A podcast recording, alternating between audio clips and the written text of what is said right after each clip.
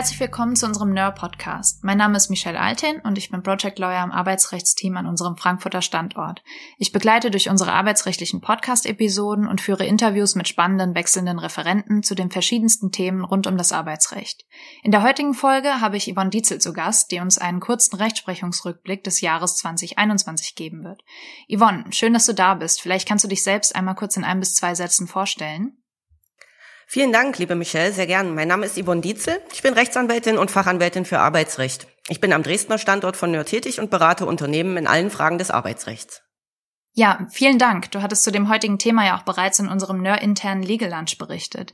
Ich freue mich, dass du dich dazu bereit erklärt hast, auch in unserem Podcast noch einmal einige Fragen dazu zu beantworten. Ich würde sagen, wir lassen die Zuhörer nicht weiter warten und starten direkt mit der ersten Frage.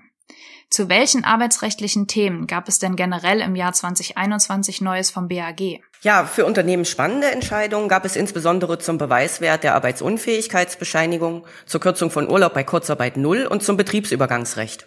Außerdem hat das BAG auch eine arbeitgeberfreundliche Entscheidung zum Auskunftsanspruch gemäß Artikel 15 der DSGVO gefällt. Und schließlich gab es noch eine erfreuliche Entscheidung zum Annahmeverzug im Corona-Lockdown. AU-Bescheinigungen kommt ja ein hoher Beweiswert zu, den der Arbeitgeber zunächst einmal erschüttern muss. Die Hürden, die das BAG dort bisher aufgestellt hat, sind recht hoch. Gab es da eine Kehrtwende?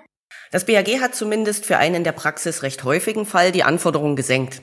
In einer Entscheidung vom 8.9.2021 ging es um die Arbeitsunfähigkeit einer Arbeitnehmerin, die selbst kündigte. Zeitgleich mit ihrer Kündigung reichte sie eine AU-Bescheinigung ein, die exakt dem Zeitraum ihrer Kündigungsfrist entsprach.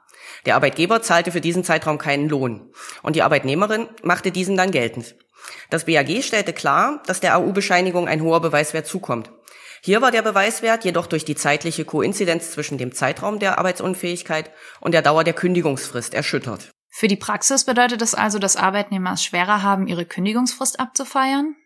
Das ist richtig. Natürlich kann man Arbeitnehmer aber nicht zum Arbeiten zwingen. Und die Arbeitsmoral während der laufenden Kündigungsfrist dürfte in den meisten Fällen ohnehin ja nur niedrig sein.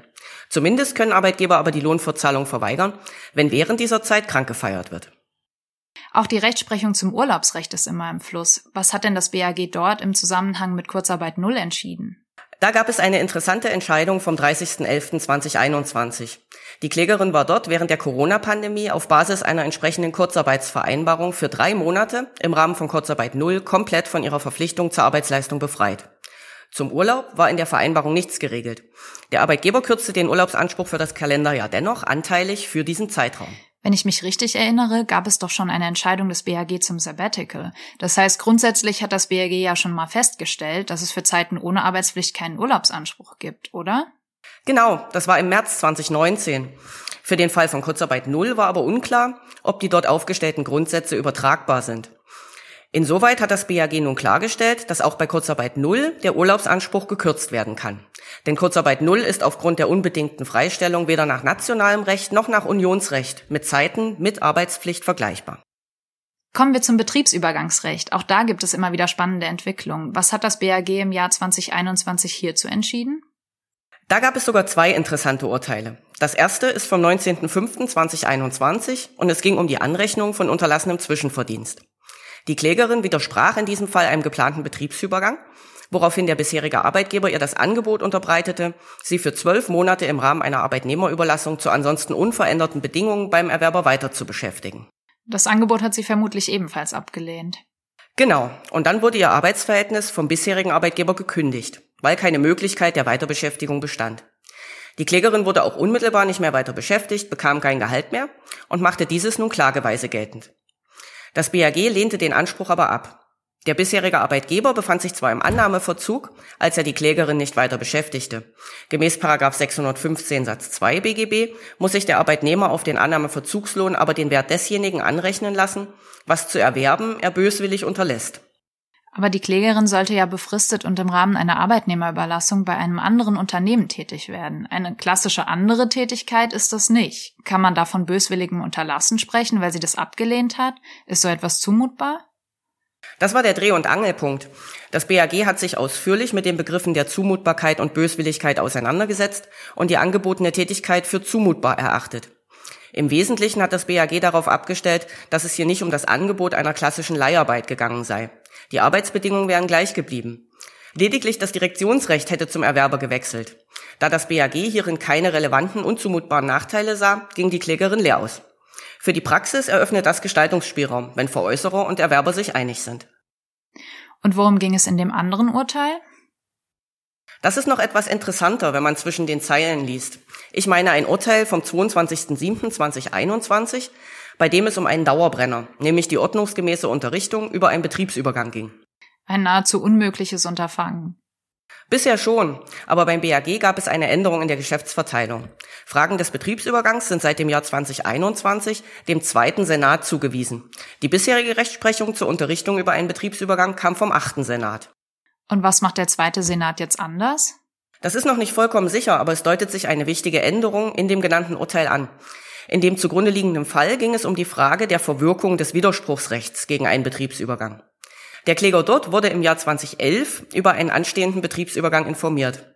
Das Informationsschreiben genügte den gesetzlichen Anforderungen nicht. Er widersprach dem Betriebsübergang im Jahr 2019, nachdem ihm der seinerzeitige Erwerber betriebsbedingt gekündigt hatte. Der achte Senat des BAG hat entschieden, dass der Kläger nicht mehr wirksam widersprechen konnte. Aufgrund des erheblichen Zeitablaufs von mehr als acht Jahren sei sein Widerspruchsrecht verbürgt. Schon das ist ja positiv für Arbeitgeber. Aber bemerkenswerter ist noch, was der achte Senat in einem Obiter Diktum außerdem geäußert hat.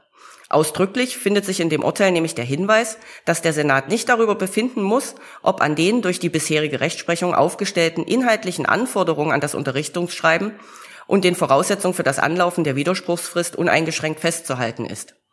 Jedenfalls bei Fehlern, die regelmäßig für die Willensbildung der Arbeitnehmer ohne Belang sind, könnte eine differenzierte Betrachtungsweise erforderlich sein, so das BAG. Bisher kam es ja auf eine Kausalität zwischen Unterrichtungsfehler und Widerspruch nicht an, oder?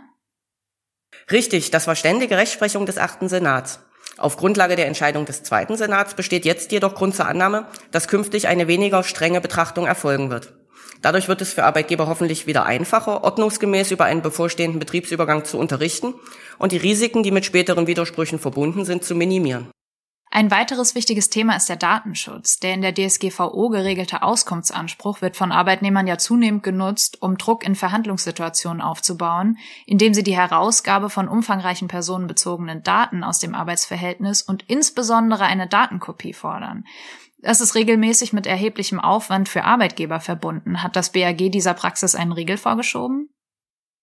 Nicht ganz, aber es hat auch hier die Hürden deutlich verschärft und damit Arbeitgebern den Rücken gestärkt. Konkret geht es um eine Entscheidung vom 27.04.2021. Dort hatte der Kläger die Herausgabe von insbesondere einer Kopie sämtlicher E-Mails von oder zu seiner dienstlichen E-Mail-Adresse sowie aller E-Mails, in denen er namentlich erwähnt wurde, gefordert. Das BAG hat die Klage abgewiesen. Der Klageantrag sei nicht hinreichend bestimmt, wenn die E-Mails, von denen eine Kopie zur Verfügung gestellt werden soll, nicht so genau bezeichnet sind, dass im Vollstreckungsverfahren unzweifelhaft ist, auf welche E-Mails sich die Verurteilung bezieht. Die pauschale Forderung nach Herausgabe, nur um die eigene Position zu verbessern, ist damit also nicht mehr möglich. Aber nicht nur im Bereich des Datenschutzes hat sich etwas verändert. Das Jahr 2021 war von der Corona-Pandemie geprägt und das BAG hat über die Frage des Annahmeverzugs während des Lockdowns entschieden. Worum ging es in dieser Entscheidung? In dieser Entscheidung vom 13.10.2021 war die Klägerin in einem Einzelhandelsgeschäft tätig, das aufgrund einer Allgemeinverfügung im April 2020 nicht öffnen durfte. Kurzarbeit kam für sie nicht in Frage, denn sie war nur geringfügig beschäftigt. Der Arbeitgeber zahlte für die Zeit des Lockdowns keinen Lohn.